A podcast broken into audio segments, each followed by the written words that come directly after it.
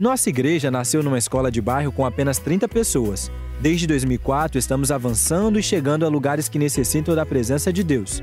Hoje somos 15 igrejas espalhadas pelo Brasil, Canadá e nos Estados Unidos. Ficamos felizes em anunciar que muito em breve novas portas se abrirão para a pregação do Evangelho e para que muitas pessoas e comunidades vivam o amor, o cuidado e a generosidade de Deus em suas vidas. Conheça uma das nossas igrejas acessando o site igrejabatistaatitude.com.br e clique na barra superior, o local mais próximo da sua residência. Ficaremos muito felizes em receber você. Somos uma igreja apaixonada por vidas. Desde 2004, estamos construindo essa história fundamentada no amor e no cuidado. Começamos tão pequenos e hoje somos uma família de fé plantada aqui na Barra da Tijuca, com mais de 13 mil membros, mais de 1.200 células e 15 igrejas. E quer saber como aconteceu o nosso crescimento explosivo? Foi através do discipulado e da visão da igreja em células. A gente acredita que a igreja de verdade está nos lares, vivendo a cura, libertação e milagres todos os dias. Aqui, acreditamos que cada líder é um ministro e cada casa é uma igreja. Todos nossos pastores e nossas células são exemplos de que cada vida importa. É a força do amor e da unidade que tem nos feito avançar. Acreditamos que o amor de Jesus é capaz de impactar, resgatar, transformar, curar, a ponto da sociedade perceber que somos pessoas com caráter, a compaixão e a generosidade de Cristo. A nossa missão é tornar pessoas em verdadeiros discípulos de Jesus, glorificando a Deus em tudo o que fazem. Nossa visão é plantar os princípios do reino de Deus em toda a terra. Vamos espalhar e contagiar pessoas anunciando a melhor das notícias. Nossos cultos, projetos, ministérios atuam desde a primeira infância até a terceira idade em diferentes áreas e momentos da vida. Plantamos sementes que vão florescer nas futuras gerações através do Atitude Kids, com um trabalho pioneiro levando de forma interativa e dinâmica a palavra de Deus para os pequeninos. No RIPE, nossos adolescentes são levados para um patamar onde começam a ter um DNA de santidade que sustentará os tempos de avivamento que estão chegando. Temos uma juventude focada em despertar a vocação espiritual dos jovens, gerando a oportunidade de servir e viver sua missão no reino de Deus. Aqui, mulheres e homens recebem alimento vivo e fortalecimento espiritual, famílias são restauradas, aconselhadas e nutridas. Valorizamos também a acessibilidade de surdos através do Ministério Incluir. Até profissão, negócios e bem-estar recebe atenção especial através dos ministérios Empregar, dos empreendedores e do esporte. Mas não para por aí. Também investimos no conhecimento através da Uniatitude, na vocação por meio da nossa agência missionária, a Missão Atitude, em anunciar uma mensagem cidadã, educativa, cristã através da Bem Mais TV e estamos felizes em anunciar que mais um sonho foi realizado com o lançamento do nosso Instituto Assistencial Atitude, que expressa o verdadeiro amor de Deus na sociedade. Somos a resposta de Deus para aqueles que não têm mais esperança e o alívio para aqueles que sofrem. Nossos pastores são movidos por uma vontade única de mudar vidas. Cada um deles tem uma missão determinada por Deus, todos voltados para cuidar e amar pessoas. E sabe quais são os melhores dias do ano? Ano são aqueles que, quando os pecadores se arrependem e confessam a Jesus como o único e suficiente Salvador de suas vidas, descem as águas, renascem para viver uma nova vida e transformar outras vidas. E para a gente, isso é o que mais nos define.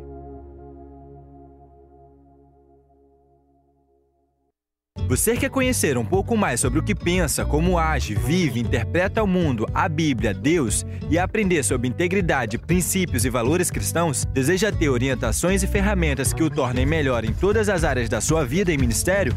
Nas redes sociais do Pastor Josué, no canal do Telegram, no programa da Rede TV, nos livros e cursos, você encontrará caminhos e aprendizados para você programar a sua vida e viver sonhos extraordinários.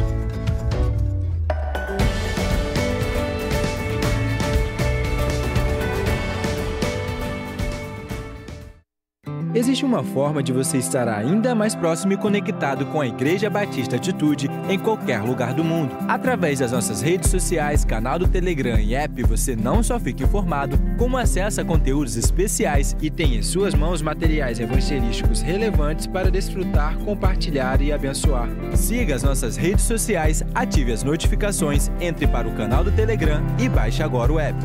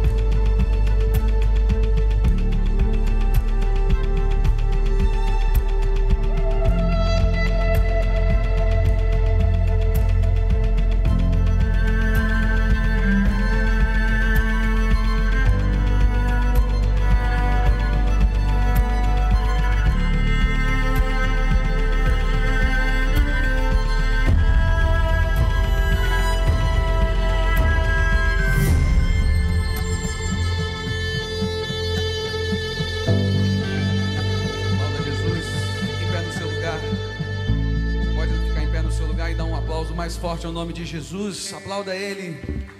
A Bíblia diz que os que esperam no Senhor renovarão as suas forças, subirão com asas como de águia, correrão e não se cansarão, caminharão e não se fadigarão. Vamos juntos nessa tarde celebrar Jesus. Glória a Deus. Aleluia. O Senhor é bom em todo tempo. Com palmas.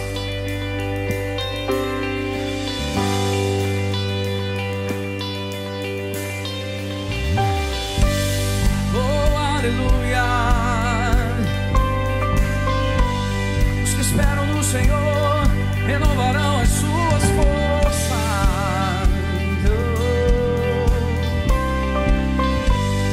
Oh, aleluia. Quero ouvir tua voz declarando: Oh meu Deus, posso ir mais alto. Oh meu Deus, posso ir mais alto. Como águia eu vou voar. Como águia eu vou voar. Com meu Deus, posso ver mais longe. Com meu Deus, posso ver mais longe. Como águia vou enxergar. Muito além do que eu imagino, muito além do que eu sonhar. O meu Deus faz o impossível. Eu vou voar. Com palmas, vamos celebrar o Senhor. Com meu Deus, posso ir mais alto. Com meu Deus, posso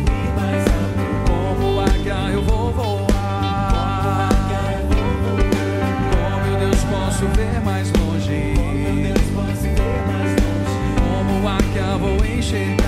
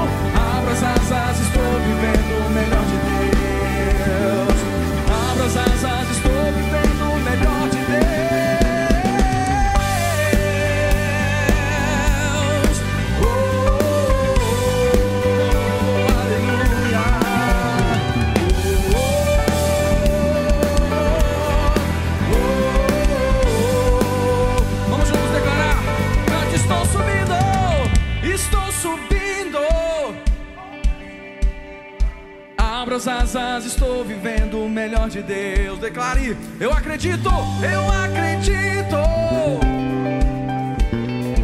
Abra as asas, estou vivendo o melhor de Deus.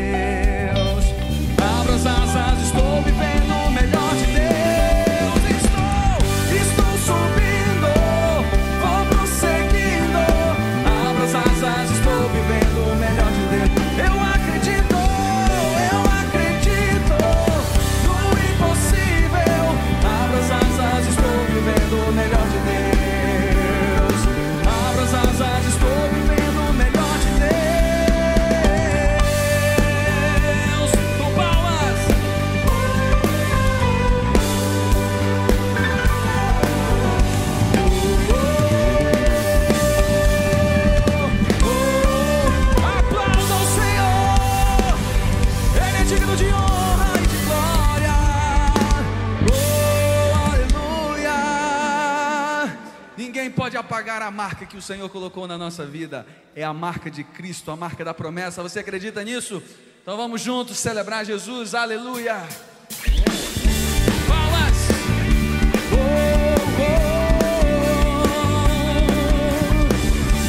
Pode até tentar os seus poços, mas vai chegar a sua vez. Oh, se tentam destruir-me, zombando da minha fé e até tramam contra mim. Entulhar meus poços, querem frustrar meus sonhos e me fazer desistir. Mas quem vai apagar o selo que há em mim? A marca da promessa que ele me fez. E quem vai me impedir? Se decidido estou, pois quem me prometeu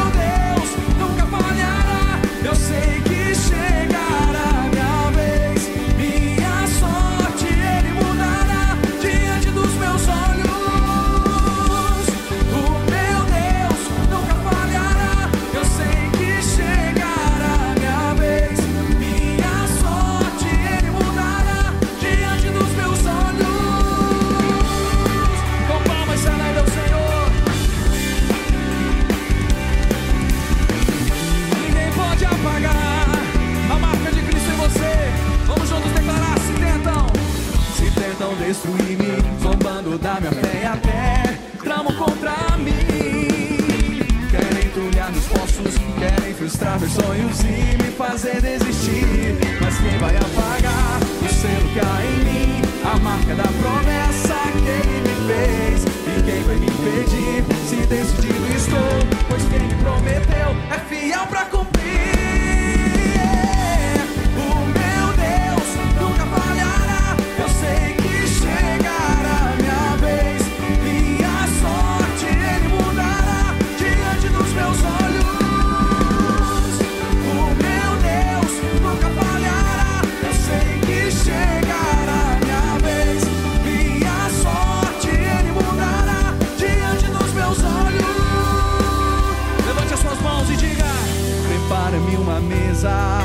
na presença dos meus inimigos. Unge minha cabeça e meu cálice faz transbordar. Declare: Prepara-me uma mesa na presença dos meus inimigos. Unge minha cabeça e meu cálice faz transbordar. Mas quem vai apagar o selo que em mim? A marca da promessa E quem vai me impedir?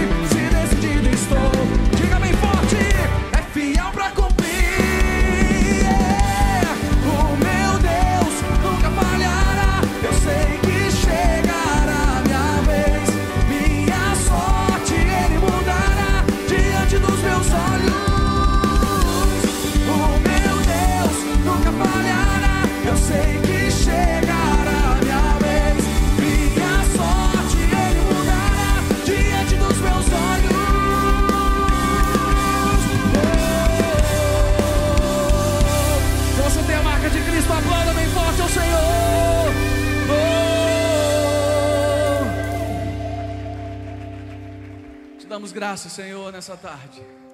Que a tua palavra diz em Mateus 6,33: Buscai primeiramente o reino de Deus, e a sua justiça e as demais coisas vos serão acrescentadas.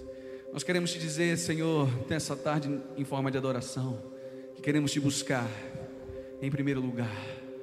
Você pode dizer isso ao Senhor nessa tarde.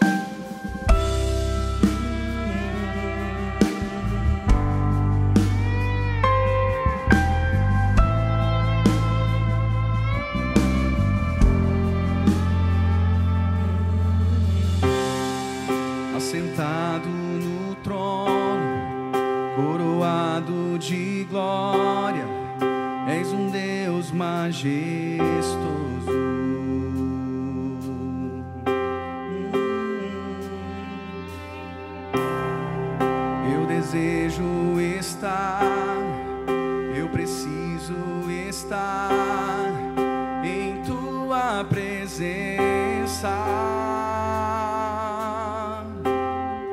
Te adoro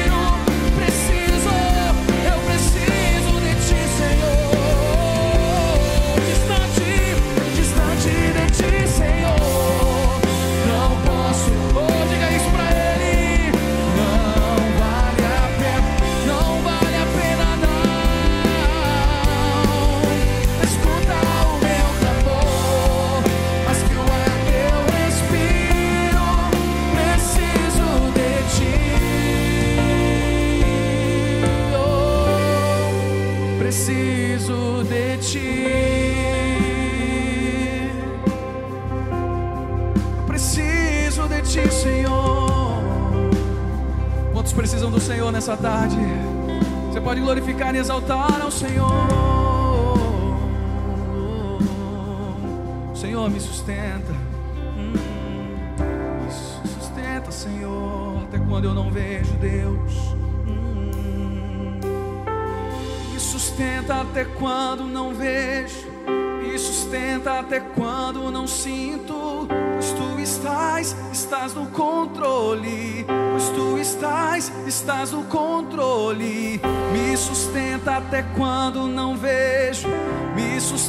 até quando não sinto, pois tu estás, estás no controle, pois tu estás, estás no controle. Me sustenta até quando não vejo, me sustenta até quando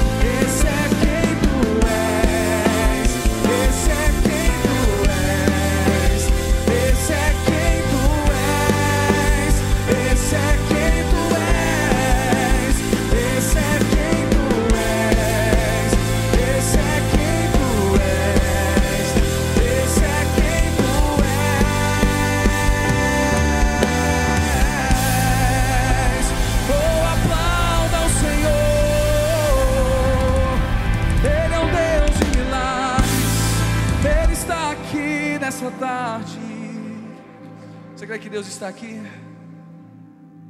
você que está aí conectado conosco, nesse momento nós vamos clamar ao Senhor, nós vamos orar a Ele. Você tem um pedido de oração, nesse momento coloca a mão no teu coração e creia que o Deus que nós servimos é um Deus poderoso para fazer infinitamente mais de tudo que pedimos, pensamos ou imaginamos. Não existe Deus igual ao nosso Deus. Como diz essa canção, ele abre um caminho no deserto.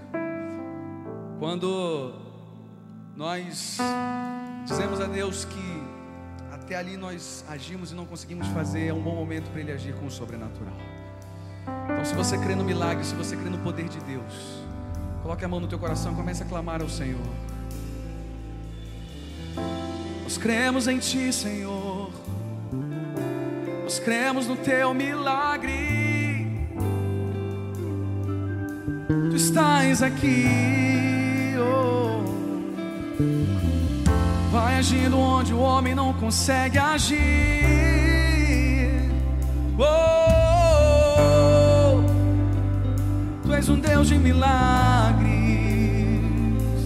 Nós te pedimos, Senhor, por aqueles que estão no leito de hospital ou foram de repente acometidos pelo Covid-19, que o Senhor possa estabelecer a cura nesse exato momento. Nós cremos, Senhor, na igreja que se move, naqueles que oram, naqueles que creem no poder de Deus no poder de Jeová Rafa, o Deus que cura. Oh, Senhor, o Senhor é poderoso. Comece a estabelecer, Deus, teu propósito. Nós acreditamos no Senhor.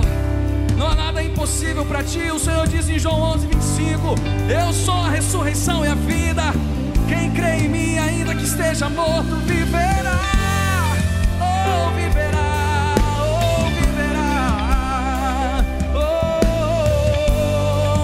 Podemos te sentir nessa tarde. Oh Deus, vai abrindo portas, Senhor, onde não há portas. Vai estabelecendo o teu propósito. Nós cremos na unidade da igreja. Nós cremos que o Senhor vem buscar uma igreja sem ruga, sem ódio, sem mácula. Uma igreja preparada, adornada para te encontrar. Oh, te agradecemos, Senhor, porque tudo que o Senhor faz é muito bom. Nós te damos honra, glória e louvor para todos sempre. Amém. Aplauda bem forte o nome de Jesus.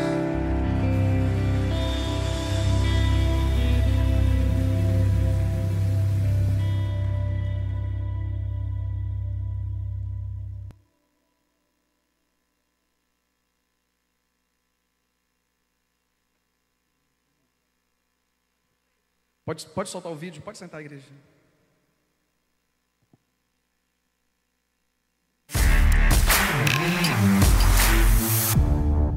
Olá, família Atitude. E aí, como foi a sua semana?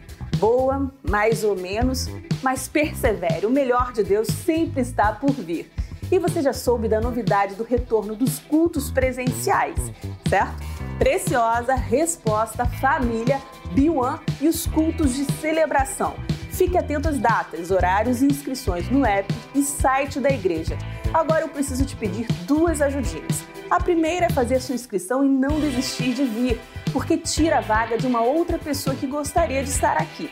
A segunda é que você não pode esquecer de jeito nenhum de trazer o comprovante da sua inscrição quando vier a um dos cultos. E você já passou lá na nossa Atitude TV no YouTube e viu que temos novidades? Conversas edificantes, papo reto e empreender. Assista e compartilhe para edificar muita gente. E o dia 12 de julho está chegando, será o lançamento do curso do pastor Josué Valandro, Vencendo Gigantes da Vida. E a pré-venda continua no site. Não esqueça, use e abuse da máscara e do distanciamento que são obrigatórios. Nesse momento, essas atitudes representam vida. Que Deus abençoe demais a sua semana. Estamos aqui na creche Novos Sonhos. Gente, vocês lembram quando a gente esteve aqui para o ato profético com as crianças nesse prédio? Agora vamos lá para dentro ver o que, que Deus está fazendo através da sua doação. Vem. Olha que lindo que tá ficando essa cozinha, gente. A gente já ganhou fogão, a gente já ganhou a coifa, a gente ganhou panela. A gente está precisando de prateleira para botar os pratos, os pratos. Então, se você quiser doar, se você é um empresário, quiser também entrar nessa construção desse sonho, essa cozinha vai ficar linda para alimentar nossas crianças. Essa aqui é a dispensa da creche. Aqui a gente vai precisar de um freezer bem bonito, de uma geladeira linda para guardar os alimentos. Se você puder doar, se você puder contribuir, a gente vai ter as prateleiras aqui também, os alimentos todos arrumadinhos para a gente fazer comida para as nossas crianças. Olha que coisa linda! Esse daqui é o nosso refeitório. A gente precisa de cadeiras, de mesas para 64 crianças virem revezando fazer as suas refeições. Nossa creche é integral. Eles vão tomar o café da manhã, o almoço, o lanche, a janta, voltar de barriguinha cheia para casa. A gente precisa também de ventiladores para o lugar ficar bem arejado para as nossas crianças. Saindo aqui do refeitório, a gente tem a copa dos professores. Aqui a gente vai precisar de geladeira, micro-ondas, coisa linda para os professores, mesinha para eles poderem fazer as suas refeições. Olha como é que tá ficando o pátio interno da creche. Aqui as crianças vão chegar, vão brincar, vão correr, vão passar o recreio, vão se divertir muito. Aqui vai ser a nossa entrada da creche. A gente já está colocando aqui o gradil e as mães vão entrar, os pais vão entrar, os avós vão entrar com as crianças e vai ter o um parquinho ali, porque eu estou sonhando com esse parquinho. A gente está precisando, se você puder doar, um parquinho lindo para as crianças se divertirem, brincar, brincar no recreio. E aí os pais vão vir aqui para a recepção. Vamos dar uma olhada. Aqui é a secretaria. Os pais vão chegar e aqui a gente tem acessibilidade para aqueles que usam cadeira de roda. Eles vão chegar nesse balcão aqui, pedir documentos, marcar atendimento com assistente social, para a gente ter aquele contato total com os pais, porque o nosso cuidado é integral. Nessa secretaria, a gente precisa de material de escritório, armário, mesas, cadeiras, para ser uma secretaria linda, para servir essas 250 famílias que vão estudar aqui com a gente. Estamos na sala dos professores. Aqui a gente precisa de uma mesa grandona para uma reunião, uma TV bonita para expor os projetos dos professores, cadeiras e todas as mobílias necessárias para ser uma sala confortável, porque eles vão ter muito trabalho para construir o futuro das nossas crianças. Aqui a gente vai montar uma sala de aula para as nossas crianças. Então a gente precisa daquelas cadeirinhas, aquelas mesinhas pequenininhas para os nossos alunos e todos os recursos de uma sala de aula de alto nível, porque a nossa creche é a creche que vai ser referência para o nosso Brasil. Existem duas maneiras de você olhar para essa creche daqui a 10 anos. Você pode olhar e falar: caramba, esse pessoal construiu algo que transformou o nosso Brasil. Ou você pode olhar para ela e falar: meu Deus, eu nem acredito que eu fiz parte daquilo que está transformando o nosso país. Vem construir novos sonhos com a gente.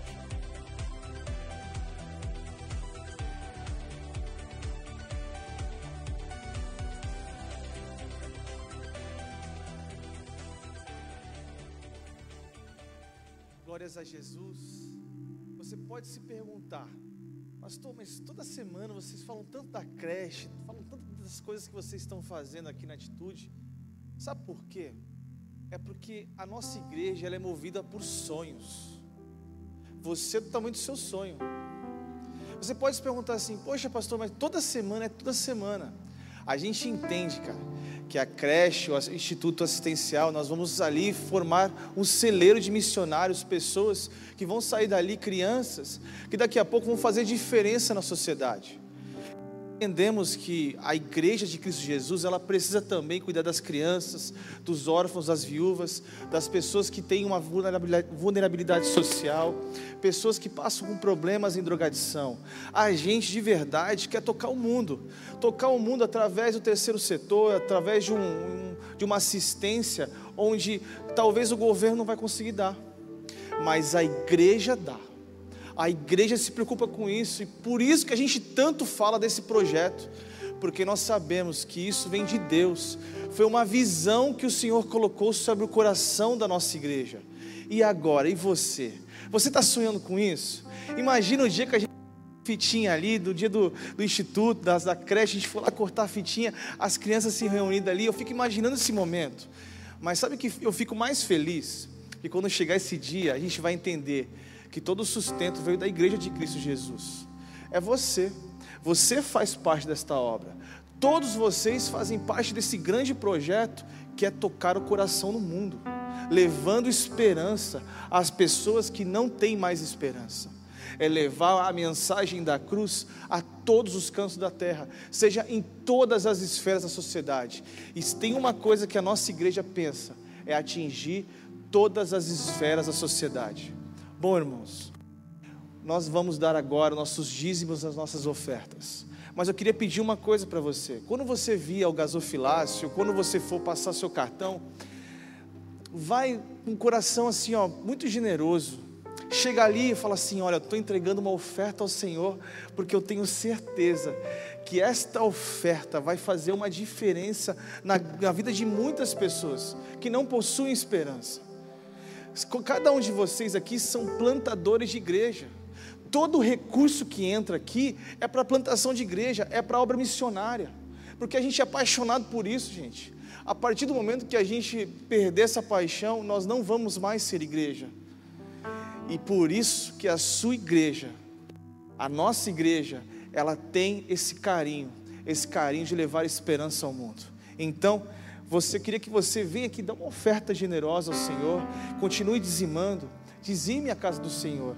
Isso é um princípio bíblico, está escrito na palavra de Deus. Então, lá atrás, nós temos as, as maquininhas de cartão, nós temos um espaço que precisa ser respeitado por uma questão de ordem. E você, ou se você quiser, traga o seu envelope e dê o seu dízimo aqui. Você que está nos assistindo pela internet, tem o QR Code onde você aproxima seu celular e você pode dar uma oferta destinada. E também nós temos aqui a, a o número das nossas contas, onde você pode fazer uma transferência. Olha, a gente até prefere que você faça uma transferência porque nós vamos evitar algumas taxas. Amém? Então que nesse momento todos vocês possam dar os seus dízimos e ofertas enquanto nós vamos cantando essa canção. Que Deus abençoe.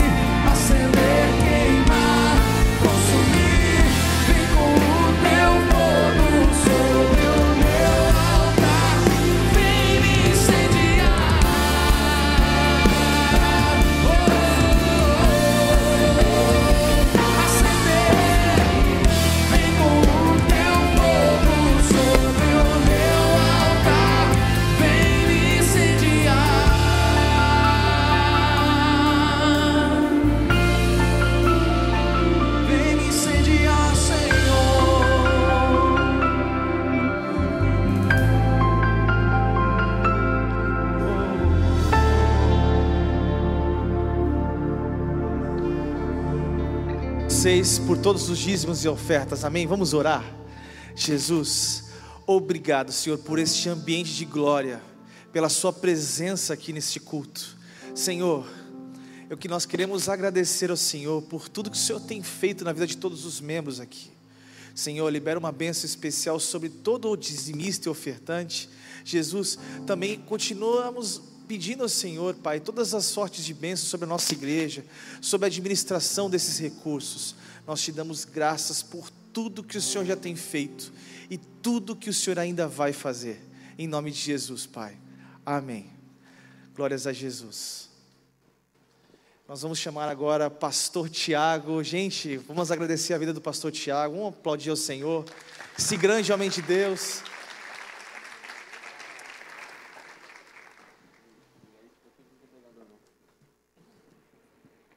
Amém? Glórias a Jesus por esse tempo.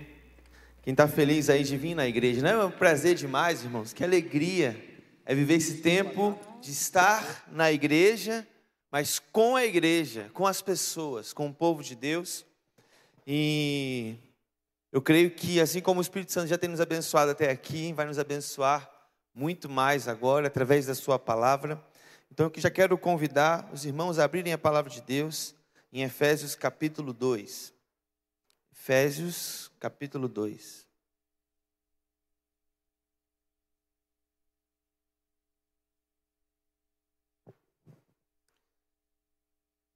Nos últimos dias tem sido uma correria muito prazerosa na nossa igreja, muito gratificante, né? Aos domingos nós estamos nessa maratona, né? Culto às nove, culto às onze, culto às quinze, culto às dezessete, culto às dezenove e culto às 21. Excepcion, excepcionalmente essa semana, o culto das 21 vai ser apenas transmitido online. Né? É, quer dizer, a partir de agora, provavelmente. Mas tem sido tão prazeroso. E hoje, então, irmãos, que privilégio. Melhor do que estar na igreja, com a igreja, como igreja, é saber que hoje nós estamos na igreja, como igreja, para celebrarmos a ceia do Senhor. Então, né, eu já quero animar o seu coração para esse tempo de comunhão, de ser do Senhor, essa lembrança desse sacramento tão importante para nós, né? tão fundamental. Mas vamos ler a palavra de Deus, logo em seguida vamos orar e pedir ao Espírito Santo que ministre sobre nós essa palavra. Diz o seguinte, Efésios capítulo 2, a partir do verso 1. Vocês estavam mortos em suas transgressões e pecados, nos quais costumavam viver, quando seguiam a presente ordem deste mundo e o príncipe e o príncipe do poder do ar, o espírito que agora está atuando nos que vivem na desobediência, anteriormente todos nós vivíamos entre eles, satisfazendo as vontades da nossa carne, seguindo os seus desejos e pensamentos. Como os outros, éramos por natureza merecedores da ira. Todavia, Deus, que é rico em misericórdia, pelo grande amor com que nos amou, deu-nos vida com Cristo quando ainda estávamos mortos em transgressões. Pela graça vocês são salvos. Deus nos ressuscitou com Cristo e com Ele nos fez assentar nas regiões celestiais em Cristo Jesus, para mostrar nas eras que hão de vir a incomparável riqueza da sua graça, demonstrada em sua bondade para conosco em Cristo Jesus. Pois vocês são salvos pela graça por meio da fé. E isso não vem de vocês, é dom de Deus, não por obras para que ninguém se glorie, porque somos criação de Deus, realizada em Cristo Jesus, para fazermos boas obras, as quais Deus predestinou ou preparou antes para nós as praticarmos. Que Deus nos abençoe a partir da Sua palavra. Amém? Vamos orar. Espírito Santo de Deus, se o Senhor não revelar a Sua palavra, não adianta nós lermos o texto. Se o Senhor não puder compartilhar conosco nessa noite, nesse finalzinho de tarde, início de noite, a gloriosa Escritura, nós não podemos nada fazer, mas então, por favor, Espírito Santo, como o Senhor tem feito ao longo da história, revela-nos os mistérios da Sua palavra agora, em nome de Jesus. Amém. Amém. Esse é um texto muito rico de Efésios. O apóstolo Paulo, ele começa um diálogo com a igreja. E eu gosto da maneira, você já parou pensar nisso? Eu gosto da maneira como o apóstolo Paulo desenvolve as cartas dele. E por serem cartas, são cartas mesmo, epístolas de próprio punho, como quem se comunica com pessoas que conhece e se comunica com intimidade, como quem se comunica com uma família. Eu gosto de como as cartas de Paulo são escritas, elas são íntimas, elas são pessoais, elas, elas citam os nomes das pessoas, elas falam de problemas reais do dia a dia. Sabe, eu sinto que muitas vezes a nossa comunicação de púlpito, ela não é tão pessoal quanto Paulo estabelecia uma comunicação com as suas igrejas. E às vezes, por ter muita intimidade, acabava virando também algo um pouco complicado, um pouco difícil, né? Porque às vezes, quando você dá intimidade demais, é, conversas inesperadas surgem. Mas quando eu paro para observar o texto de Efésios, capítulo 2, Paulo ele começa a conversar com a igreja algo assim, dizendo: não se apeguem ao seu passado. Não se apeguem, né, é, é, vocês precisam se lembrar que Deus tirou vocês de algum lugar. Vocês precisam se lembrar, a igreja de Éfeso ou igreja Batista Atitude, que Deus arrancou você de um passado, Deus tirou você do lugar das suas transgressões, dos seus pecados, das suas falhas, e Deus ele te transportou para um lugar novo. E é tão profunda a ação de Deus declarada pelo apóstolo Paulo em Efésios, que o apóstolo Paulo ele faz questão de insistir, não, vocês não estão entendendo. Eu preciso explicar melhor. Vocês foram salvos pela graça. Vocês foram salvos por uma graça divina. Aí você, poxa, que legal, fui salvo pela graça, né? Eu já sei esse negócio. Deus, ele me perdoou dos meus pecados, ele lavou. Mas o apóstolo Paulo, ele insiste, não, não é isso. Vocês foram salvos pela graça de Deus. E isso é tão poderoso, isso é tão forte, que o que aconteceu agora foi que Deus arrancou você do império das trevas e ele arrastou você para sentar ao lado de Deus. Deus ele, ele, ele assentou você no trono ao lado de Deus, em Jesus Cristo. E ele fala que não só nós sentamos com Deus, mas nós sentamos com Deus nas regiões celestiais. O que Paulo está dizendo é: a salvação trouxe para você uma certeza de que hoje, já hoje, você já pode desfrutar do céu na tua vida. Hoje, já nesse momento, o céu, ele já é acessível. Mas não só o céu, as delícias do céu, as recompensas do céu, a autoridade do céu também. Porque se você está sentado ao lado de Deus, eu quero te fazer uma pergunta: o que, que o diabo pode fazer em relação a isso? Mas o que muitos têm pregado e proclamado é que adianta nós estarmos assentados no céu ao lado de Deus, se nós não temos consciência disso, se nós não caminhamos debaixo dessa consciência. Certa vez, pastor Josué já disse que a gente só desfruta daquilo que a gente crê. A gente só desfruta daquilo que nós depositamos a nossa fé a gente só consegue desfrutar das coisas que nós sabemos que são verdade. Nós só conseguimos usufruir das coisas que sabemos que são verdade. Por exemplo, não adianta você saber que Deus ele, ele é dono do ouro e da prata se você não pegar o seu dinheiro e você colocar à disposição de Deus perigosamente pela fé.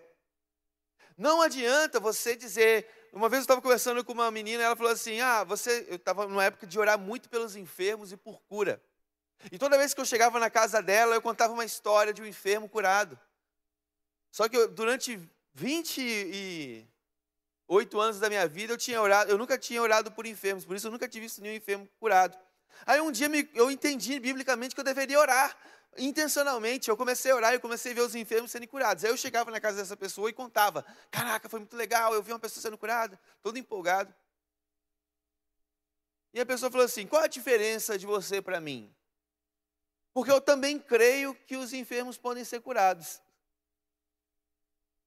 Irmãos, na, minha, na hora ali, a vontade foi dizer assim: crê não. Não, eu creio sim. Eu falei com outras palavras, ela, não, eu creio sim. Falei, crê não. Ela, creio sim. Eu falei, crê não. Ela, por que você está dizendo que eu não creio? Está julgando a minha fé? Falei, não, eu não estou julgando a sua fé, porque eu estou dizendo que você não tem fé para isso. E como quem não queria ofender, eu terminei, de, eu terminei dizendo, porque a fé, ela se demonstra nos atos. Se você realmente tivesse fé que pode curar os enfermos, você colocaria as mãos sobre os enfermos. E a partir dessa perspectiva, eu quero compartilhar com você uma, algo que está muito, essa verdade que está muito explícita nesse texto de Efésios capítulo 10, é, é, capítulo 2, onde diz que a, a, nós somos salvos é pela graça e não pelas nossas obras, sim ou não? Nós somos salvos pela graça através da fé. E não vem das obras para que ninguém se glorie. Por isso o tema dessa, dessa mensagem é a, as obras da nossa fé. Ou a fé das obras. A fé das nossas obras.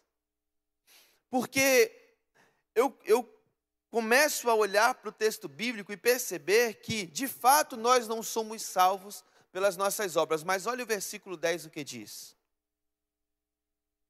Porque nós somos criação de Deus, realizada em Cristo Jesus, para fazermos boas obras. Esse versículo 10 vem logo depois do 9, que diz que nós não somos salvos pelas obras. Olha que interessante. Não parece um paradoxo? Nós não somos salvos pelas obras, mas nós somos criados por Deus, a imagem de Jesus, para fazermos boas obras as quais Deus preparou antes de tudo para praticarmos. Então, eu queria que você pensasse comigo sobre esse texto. A primeira verdade que esse versículo diz é que nós somos criados à imagem de Deus. E você sabe que todos nós andávamos desgarrados como ovelhas e cada um se desviava pelo seu caminho. Cada um tomava a sua própria decisão. Lá no Éden, algo foi rompido e algo foi partido. Mas a partir de Cristo, não, nós não recebemos apenas o perdão pelos nossos pecados, mas nós recebemos algo que a Bíblia chama de regeneração. Nós começamos a nos tornarmos algo novo. A Bíblia diz o tempo inteiro que Deus ele faz tudo novo. Eis que faço novas todas as coisas. Aquele que está em Cristo, ele é nova criação e as coisas velhas já passaram. Quando ele vai dizer em Mateus 28, aquela ordenança dos discípulos irem para fazer novos discípulos, a primeira fala de Jesus é: Eis que faço novas todas as coisas. Então, uma grande verdade sobre nós é que não basta sabermos que somos salvos. Dentro do nosso plano de salvação, há uma verdade divina que diz: você precisa andar em novidade de vida. Porque a partir de agora você é regenerado, a novidade do céu. Porque no céu não tem nada novo, digamos assim, para o céu. Mas tudo que tem no céu, quando chega na terra, é novidade. A gente mora no Rio de Janeiro. E aqui tudo para a gente é muito natural, as novidades, as coisas que chegam. A gente está muito bem antenado e muito bem informado. Mas vai lá no interiorzão ver se já chegou a maioria das coisas que a gente desfruta aqui. É a mesma realidade em relação ao céu. Tudo que há no céu, quando vivido na terra, é novo. E Deus está dizendo: vocês são criação à minha imagem. Então, por que, que o Evangelho se chama Boas Novas? Porque a imagem de Deus começou a ser impressa no seu povo. A imagem de Deus, enquanto o povo chora morte, chora dor, chora desespero, chora ansiedade, chora depressão, Deus está dizendo: Eu tenho a solução. Eu tenho a resposta que ninguém encontrou, e porque ninguém encontrou, quando encontrar é nova. É a novidade de vida que Deus está preparando para nós. Nós somos criados por Deus. Mas não só somos criados por Deus, nós somos gerados em Cristo.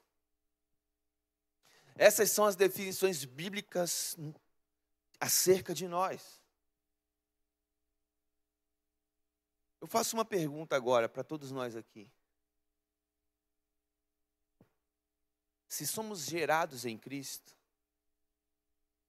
porque ainda falta para nós enxergá-lo tão claramente quando nos olhamos no espelho.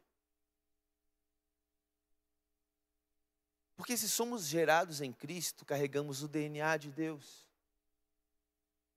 Se somos gerados em Cristo, carregamos a face de Cristo. Se somos gerados em Cristo, carregamos o seu coração. A Bíblia vai dizer: se somos gerados em Cristo, carregamos a mente de Cristo. A Bíblia diz: não, rogo, meus irmãos, pela compaixão de Deus, que apresentem os seus corpos como sacrifício puro, santo e agradável a Deus, que é o seu culto racional. Então, há um, apelo do apóstolo Paulo para que haja conhecimento. Você precisa compreender, você é criação de Deus. Foi, você é obra das suas mãos, mas não apenas criação de Deus, porque você foi salvo. Você passou do status de criatura para o status de filho de Deus. Você foi gerado nele, você se tornou aquilo que Deus planejou para que o homem fosse. E sabe o que mais me incomoda nesse texto? Nada disso está no futuro e nada disso está no passado. O texto bíblico está dizendo: você é. Mas não te incomoda saber que é e sentir falta de ser? Você já se deparou com a certeza de que Deus disse que você é, mas quando você olha no espelho você não vê? Você já se deparou que a Bíblia diz que nós temos a mente de Cristo, mas às vezes nós nos pegamos em depressão? Já se deparou com a verdade de que nós temos a mente de Cristo, mas a gente passa por transtornos de ansiedade? Isso não te incomoda, não? Eu queria poder dizer, Deus, eu, não, eu sou crente, Deus. Eu não posso mais ter esses problemas emocionais aí. Eu sou crente, Deus. Ah, não, não é possível. Eu não posso mais ser subordinado à tristeza. Eu não posso mais ser subordinado ao ódio. Eu não posso mais ser subordinado àquilo que, que me deprecia como ser humano, Deus. A Bíblia diz que eu sou sua feitura e que eu sou a imagem do seu filho, Deus. Onde é que está essa imagem, Deus? Porque, irmãos, a gente vai descobrindo que a Bíblia não é um lugar onde os jargões funcionam. Aonde as frases repetidas por aí as frases gospel repetidas por aí funcionam na nossa vida. Porque é muito fácil olhar nos olhos de alguém que está triste e dizer, mas oh, a alegria do Senhor é nossa força. Irmão, você está super triste. Chega alguém para você e fala assim: a alegria do Senhor é sua força. Você, na hora, enche de alegria? É isso que acontece? O pastor José estava hoje pregando e falou assim: vamos ser de verdade aqui. Tem dia, irmão, que não me vem falar que a alegria do Senhor é minha força. Porque hoje, no fundo, no fundo, o que eu tenho dentro de mim é tristeza, é, é desânimo. Mas é por isso que o texto de Efésios capítulo 2 é sobre fé. Porque fé é a certeza das coisas que nós não estamos vendo.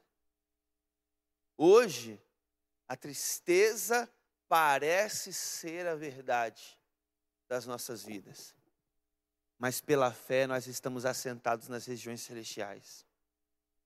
Nós podemos olhar para aquilo que não é e dizer, não é o que eu vejo, mas é o que Deus está revelando, eu vou quebrar isso. Sabe, irmãos, por que, nós às vezes, não, eu não tenho problema de nós termos dias ruins, eu não tenho problema de nós termos dias de tristeza, eu não tenho problema de nós termos dias de falhas e até mesmo de pecado.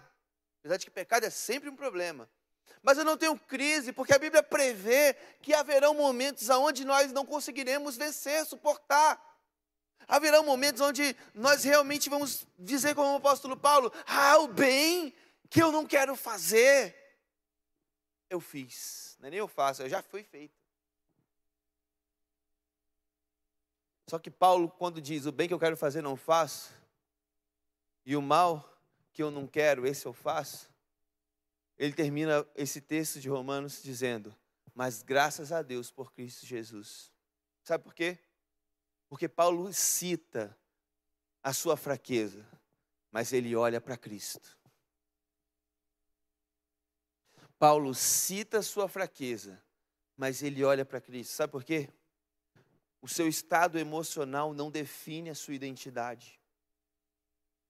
Os seus pecados cometidos não definem a sua identidade.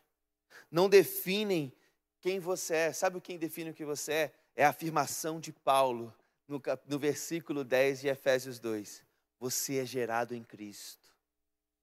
Você é gerado em Cristo. E sabe o que eu faço quando eu não, não ajo como alguém gerado em Cristo?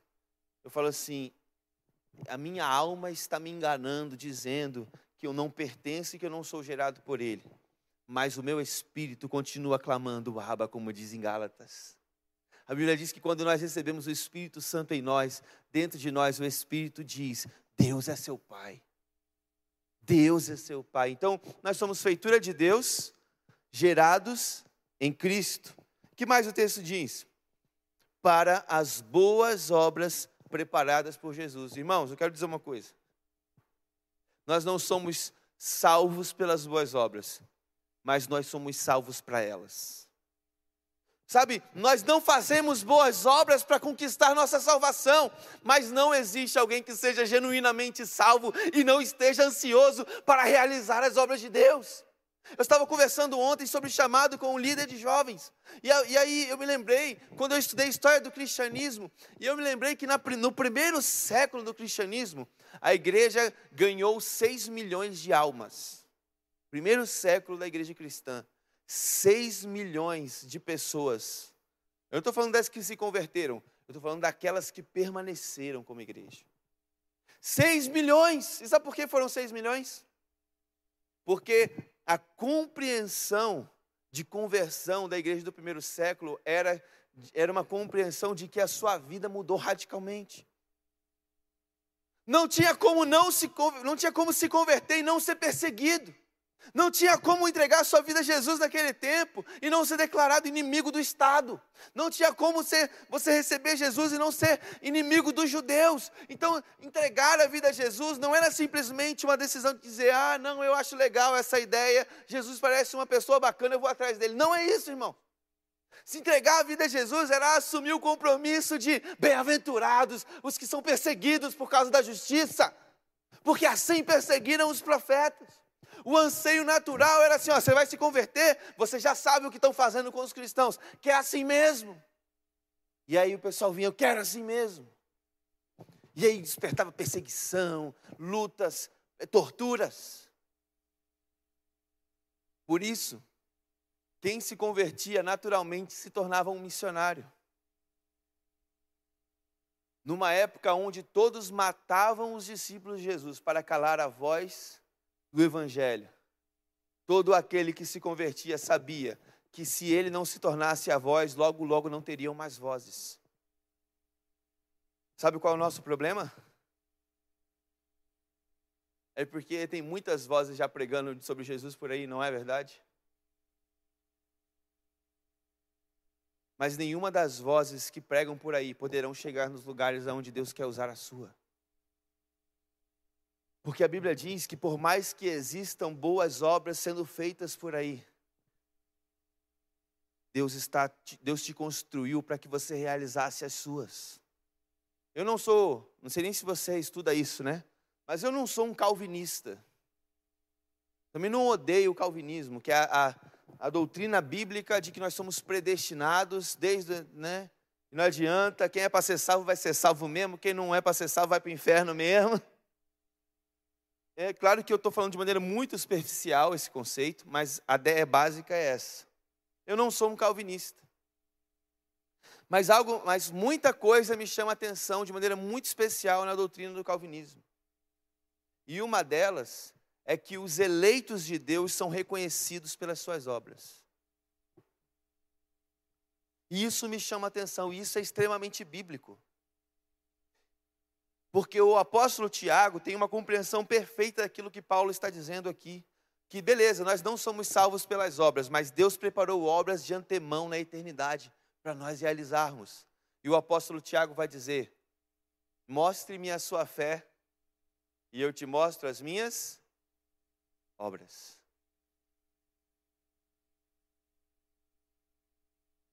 Sabe, um dia nós vamos chegar diante de Deus e vamos dizer: Deus, você lembra que eu criei em Ti? E Deus vai citar Mateus 24 para a gente, ou Mateus 25. Eu tive fome, você me deu de comer? Eu tive sede, você me deu de beber? Eu estive enfermo, você foi me visitar? Eu estive preso, você foi me visitar na cadeia? É claro que esse texto de Mateus 25 não está se referindo a nós simplesmente no dia do juízo como cristãos.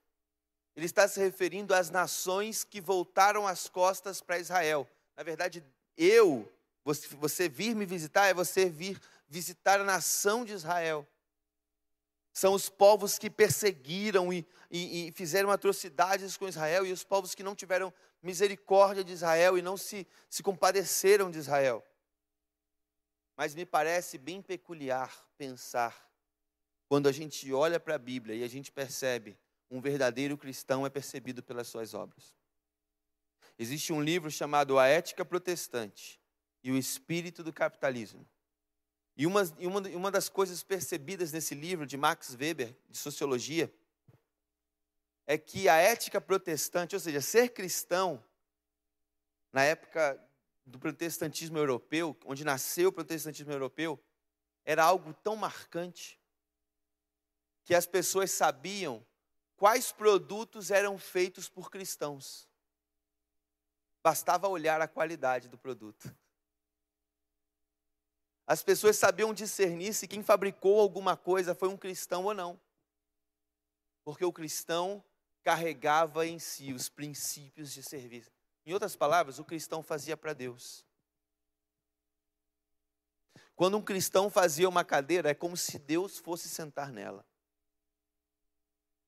Mas ele não fazia para Deus literalmente. Ele fazia para o Deus que ele vê no próximo. Ele fazia para o Deus que disse: Ame o teu próximo como eu te amei.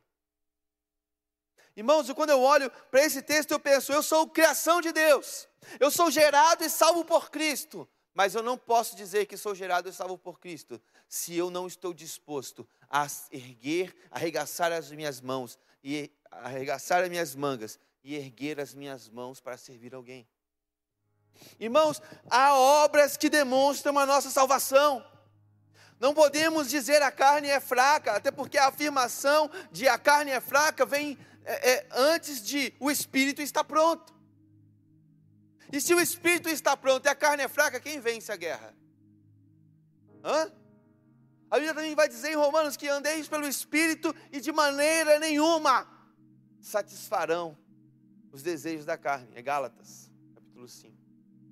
Então ele está dizendo que o fundo no fundo é que existem obras que são reconhecidas pelo fato de o Espírito Santo estar em nós. Então a Bíblia está dizendo: nós somos feitura, criação de Deus, nós somos a imagem gerados em Cristo Jesus, mas nós somos feitos para boas obras. Eu pergunto: onde está o povo que vai expressar as obras de Deus para esse mundo? Os evangelhos dizem também: assim resplandeça a sua luz diante dos homens para que eles vejam as suas boas obras e glorifiquem o seu Pai que está nos céus. Irmãos, nós nunca poderemos dizer que fomos salvos pelas nossas obras, porque a Bíblia diz que é, elas são como trapos de imundícia. Sabe o que é trapo de imundícia?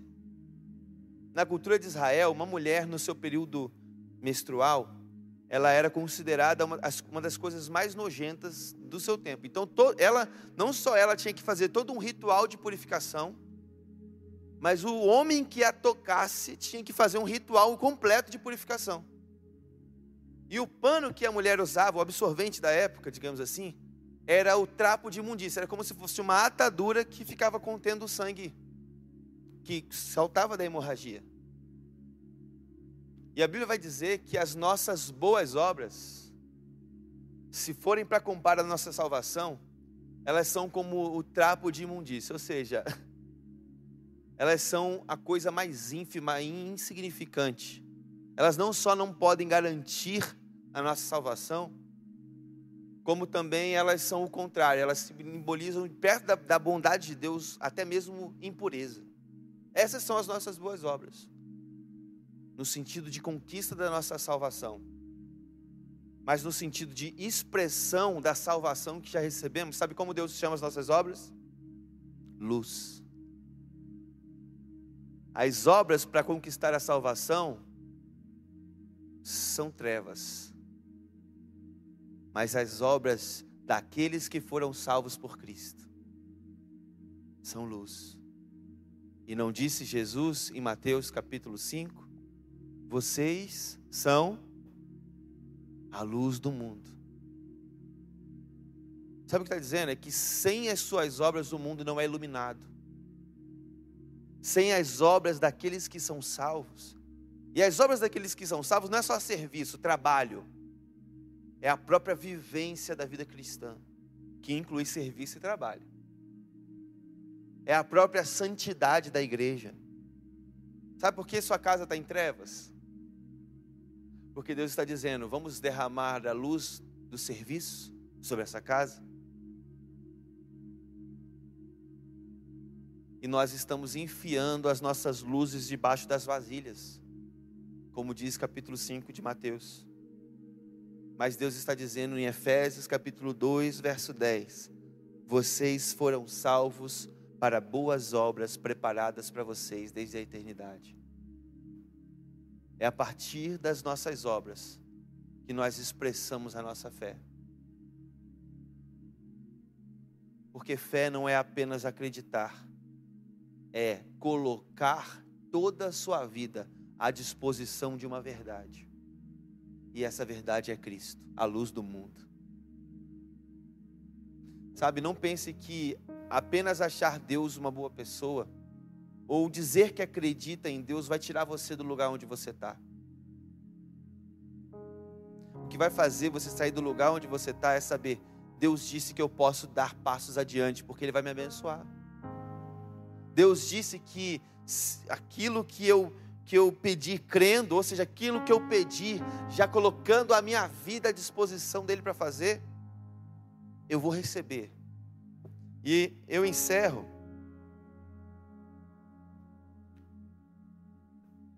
literalmente lembrando de uma vez que eu pedi a Deus para transformar, para fazer algo pela minha esposa. Eu não posso contar a história toda agora, né? Porque é muito longa, mas quando eu pedi a Deus para fazer algo pela minha esposa, em oração mesmo, e automaticamente ouvi a voz do Espírito Santo dizendo: Por que você não faz?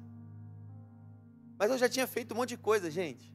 Eu já tinha feito um monte de coisa no momento que ela mais precisava e não estava ajudando. Mas o porquê você não faz de Deus, naquele momento, sabe o que significava? Beleza, já entendi que você não consegue, então eu vou te dizer o que tem que fazer. Você, você já tentou as obras das trevas, agora você vai ouvir de mim o que você precisa fazer. Mas Deus, eu pensei que era você, eu ia clamar e o Senhor ia fazer. Ele falou, já estou fazendo, através de você. Você é a minha igreja, você é o sacerdote dessa casa. E foi impressionante como tudo que eu tinha feito antes de conversar com Deus não deu resultado nenhum, irmãos. Mas tudo que eu, todos os detalhes que Ele me pediu para fazer naquele dia, eu fiz. E eu colhi um milagre em um dia de coisas que eu estava tentando fazer há mais de seis semanas e eu não conseguia fazer. E eu já tinha perdido a minha fé em mim mesmo. E que bom, porque o que me salva não é a minha fé em mim mesmo. O que me salva é a minha fé em Cristo e a fé que Cristo tem em mim. Porque só porque eu disse que a fé não é em mim mesmo, não quer dizer que eu não tenha valor. Mas eu precisei conversar com Deus para que Ele pudesse dizer: Eu posso fazer algo extraordinário com quem você é. E quem eu sou, irmão, não é nada bom que mereça que Ele possa fazer algo por mim.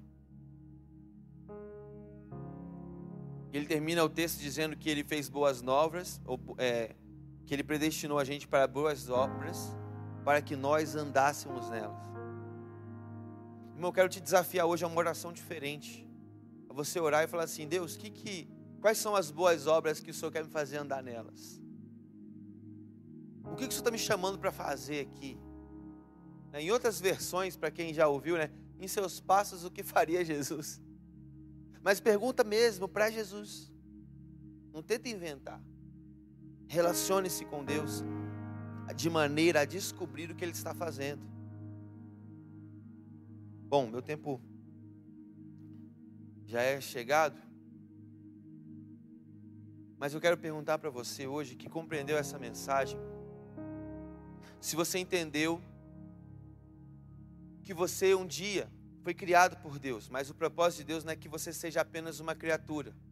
É propósito de Deus que você nessa noite já seja mude de status, não mais feitura, não mais criatura de Deus, como ele fez Adão, mas o novo Adão, redimido em Jesus Cristo. Sabe, hoje é dia de você dizer: Deus, o Adão foi criado e virou as costas, mas Cristo veio e nos religou ao Pai. Então hoje você pode entregar a sua vida a Jesus, se conectando de novo ao Pai, apenas com um gesto de fé, mas não ora para dentro, não, ora para fora, com convicção, com verdade, ora com obras. Não a obra sua, mas a que Deus predestinou para que você fosse salvo. Então, se nesse momento você quer entregar a sua vida a Jesus, crendo que Jesus pode fazer tudo novo na sua história e que Ele preparou ótimas obras para que você possa andar nelas, ele preparou a sua vida para que ela não seja mais a mesma. Mas eu daqui de cima já consigo olhar para você aí sentado e ver coisas extraordinárias de Deus. Eu consigo ver um futuro de esperança. Eu consigo ver transformação, mudança na tua casa, mudança na sua história, na sua vida. O seu passado não vai definir mais nada na tua vida. Porque Jesus preparou muito antes obras extraordinárias para você, a partir de hoje, andar sobre elas. Então, se hoje você quer entregar a sua vida a Jesus, fazendo essa oração junto comigo, você vai fazer isso. Então, ore aí onde você estiver. Você que está na internet também, na sua casa. Ore junto comigo agora, dizendo assim: Senhor Jesus, eu me entrego ao Senhor nessa, nessa tarde, nessa noite, completamente eu recebo a salvação porque eu creio no seu nome hoje. E é nesse nome de Jesus que eu oro agora. Amém. Amém. quero fazer uma pergunta a você que está no seu lugar. A igreja pode continuar em oração. Alguém aqui nessa tarde, nesse finalzinho de tarde, início de noite, que fez essa oração junto comigo hoje, você tomou essa decisão, cara, eu, eu, eu quero entregar minha vida a Jesus, eu entreguei minha vida a Jesus. Se você fez essa oração, eu queria te pedir uma coisa, eu queria pedir que você ficasse de pé no seu lugar, porque eu quero orar por você. Quem fez essa oração hoje dizendo, pastor, eu entreguei a minha vida a Jesus, é tudo que eu sempre precisei, e não fique sentado, sabe por quê? Porque é o ficar de pé que mostra que realmente você creu. A Bíblia diz que aquele que me confessar, glórias a Deus pela sua vida, minha irmã, que aquele que me confessar diante dos homens, eu confessarei diante do meu Pai que está nos céus, mas aquele que me negar diante dos homens, eu também negarei. Por quê? Porque a fé, ela precede obras. A fé, ela precede é, é, obras. Então, glórias a Deus, Deus te abençoe, Deus te abençoe. É mais alguém hoje que fez essa oração junto comigo? Fique de pé no seu lugar para eu poder orar por você. Tome essa atitude de fé verdadeira hoje. Há mais alguém hoje, glórias a Deus pela sua vida, mais uma pessoa ali. Eu, há mais alguém hoje que fez oração. Temos duas irmãs ali no, na parte central. Queria pedir à equipe que me ajudasse a orar por elas. Vou perguntar, mais alguém hoje entregando a sua vida a Jesus, dizendo: Hoje de hoje não passa. Eu entrego a minha vida a Jesus. Há mais alguém? Glórias a Deus, então. Então, enquanto essas pessoas estão junto com, esse, com, com esse pessoal, eu quero orar por você. Quero glorificar a Deus pela vida dessas pessoas. E na internet, tem alguém aí hoje que fez essa oração? Eu queria te pedir uma coisa. Você vai no seu chat aí agora e vai escrever: Eu recebi Jesus. Tem um número de WhatsApp na tela. E você vai entrar em, vai salvar esse número, vai entrar em contato com ele e vai dizer assim: Ó, eu recebi Jesus. E essa pessoa ela vai te dar uma orientação, ela vai pegar os seus dados, porque nós queremos ser uma família para você, nós queremos orar pela sua vida, nós queremos ser uma igreja verdadeira de Deus na sua vida. Então, preencha e diga: Eu recebi Jesus, eu recebi Jesus, e nós vamos celebrar como igreja por sua causa. Nesse momento eu quero fazer uma oração por você que tomou uma decisão, e eu já queria pedir também à equipe da ceia né, que, que já vem aqui à frente para me apoiar, né? E nós vamos orar abençoando essas vidas. Pai, em nome de Jesus, eu te louvo por essa tarde, essa noite tão especial que nós vivemos aqui. Porque a tua palavra foi pregada, o teu espírito agiu sobre as nossas vidas. E eu te louvo por cada um que tomou sua decisão por Cristo, entregando definitivamente sua vida a Jesus. Que o Senhor os abençoe e os guarde, para a glória do seu nome. No nome santo de Jesus, nós oramos, Pai. Amém. Amém. Que Deus te abençoe. E vamos para o nosso momento de ceia agora. Os irmãos estão se posicionando. A Bíblia diz que Jesus, na noite que foi traído, partiu o pão e, tendo agradecido, ele partiu o pão e disse: Isso é o meu corpo que é dado por vós. E todas as vezes que vocês se reunirem, comam um pão e bebam o vinho para se lembrar daqui da minha morte até que eu venha. Sabe, nós estamos vivendo isso nessa noite. Hoje é dia de celebrar o Cristo que nos salvou. Hoje é noite de celebrar o Cristo que pagou esse preço e nos deu o direito e o poder de sermos chamados filhos de Deus, gerados em Cristo para boas obras. Antes as nossas obras apenas manifestavam trevas, mas agora em Cristo elas manifestam a luz de Deus. E nós podemos abençoar pessoas e pessoas por onde quer que nós vamos, por causa do sangue dele. Então eu quero liberar agora as pessoas para servir. Se você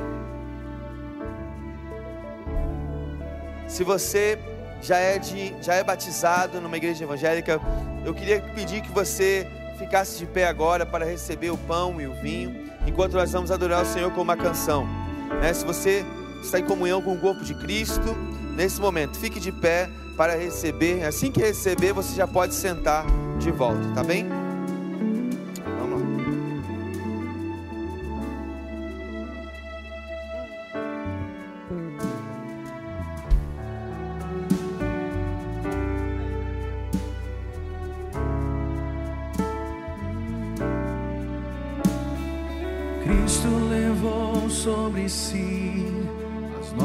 Nossas dores.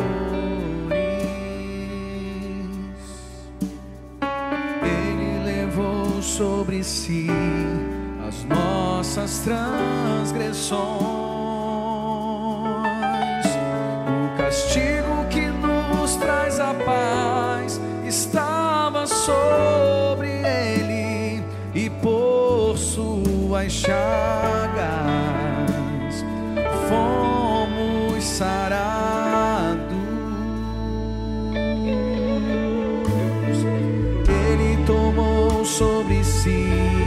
As nossas maldições.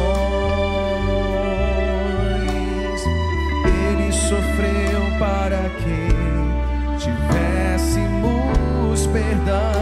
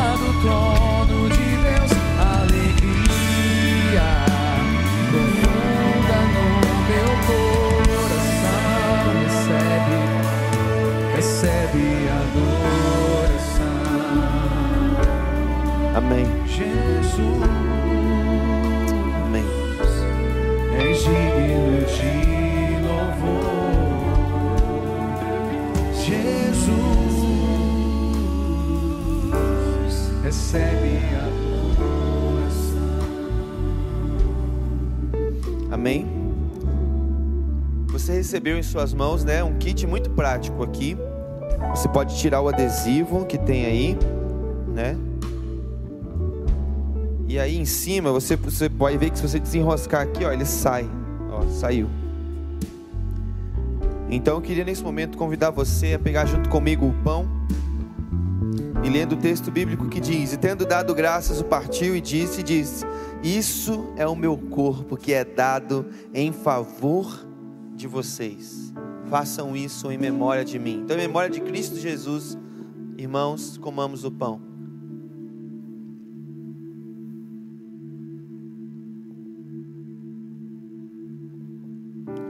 Da mesma forma, depois da ceia, ele tomou o cálice e disse: Este é o cálice da nova aliança do meu sangue. Façam isso sempre que beberem em memória de mim.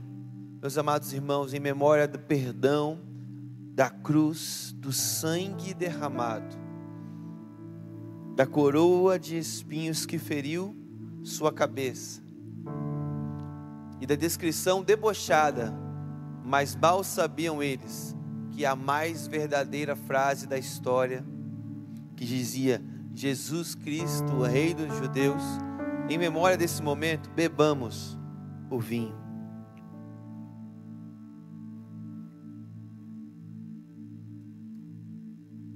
Nesse momento eu queria pedir ao pastor Felipe Freitas para agradecer a Deus e abençoar para a gente encerrar esse culto. Santo Deus, que as doces consolações do Teu Santo Espírito estejam sobre toda a igreja. Obrigado, Senhor, pelo esse dia maravilhoso, este memorial, um tempo tão precioso, que estamos reunidos num só corpo e num só Espírito. Te damos graça, Jesus. Obrigado por, por aquilo que o Senhor fez na cruz, que nos dá hoje vida, vida em abundância. Senhor Jesus, nós oramos para que tenhamos uma semana de paz, de bênçãos, de graças, pelo teu santo nome. Amém. Aplauda Jesus.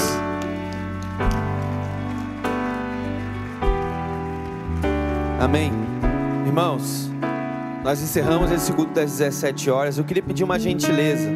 A gente precisa ser muito prático agora, porque já tem um pessoal chegando para o culto das 7. A gente ainda vai fazer uma higienização do local para todo mundo desfrutar, mas que você vá debaixo da santa paz de Jesus. Que a graça de Deus, o amor de Jesus e a comunhão do, do Espírito Santo seja sobre a sua vida. Vá em paz, que Deus te abençoe.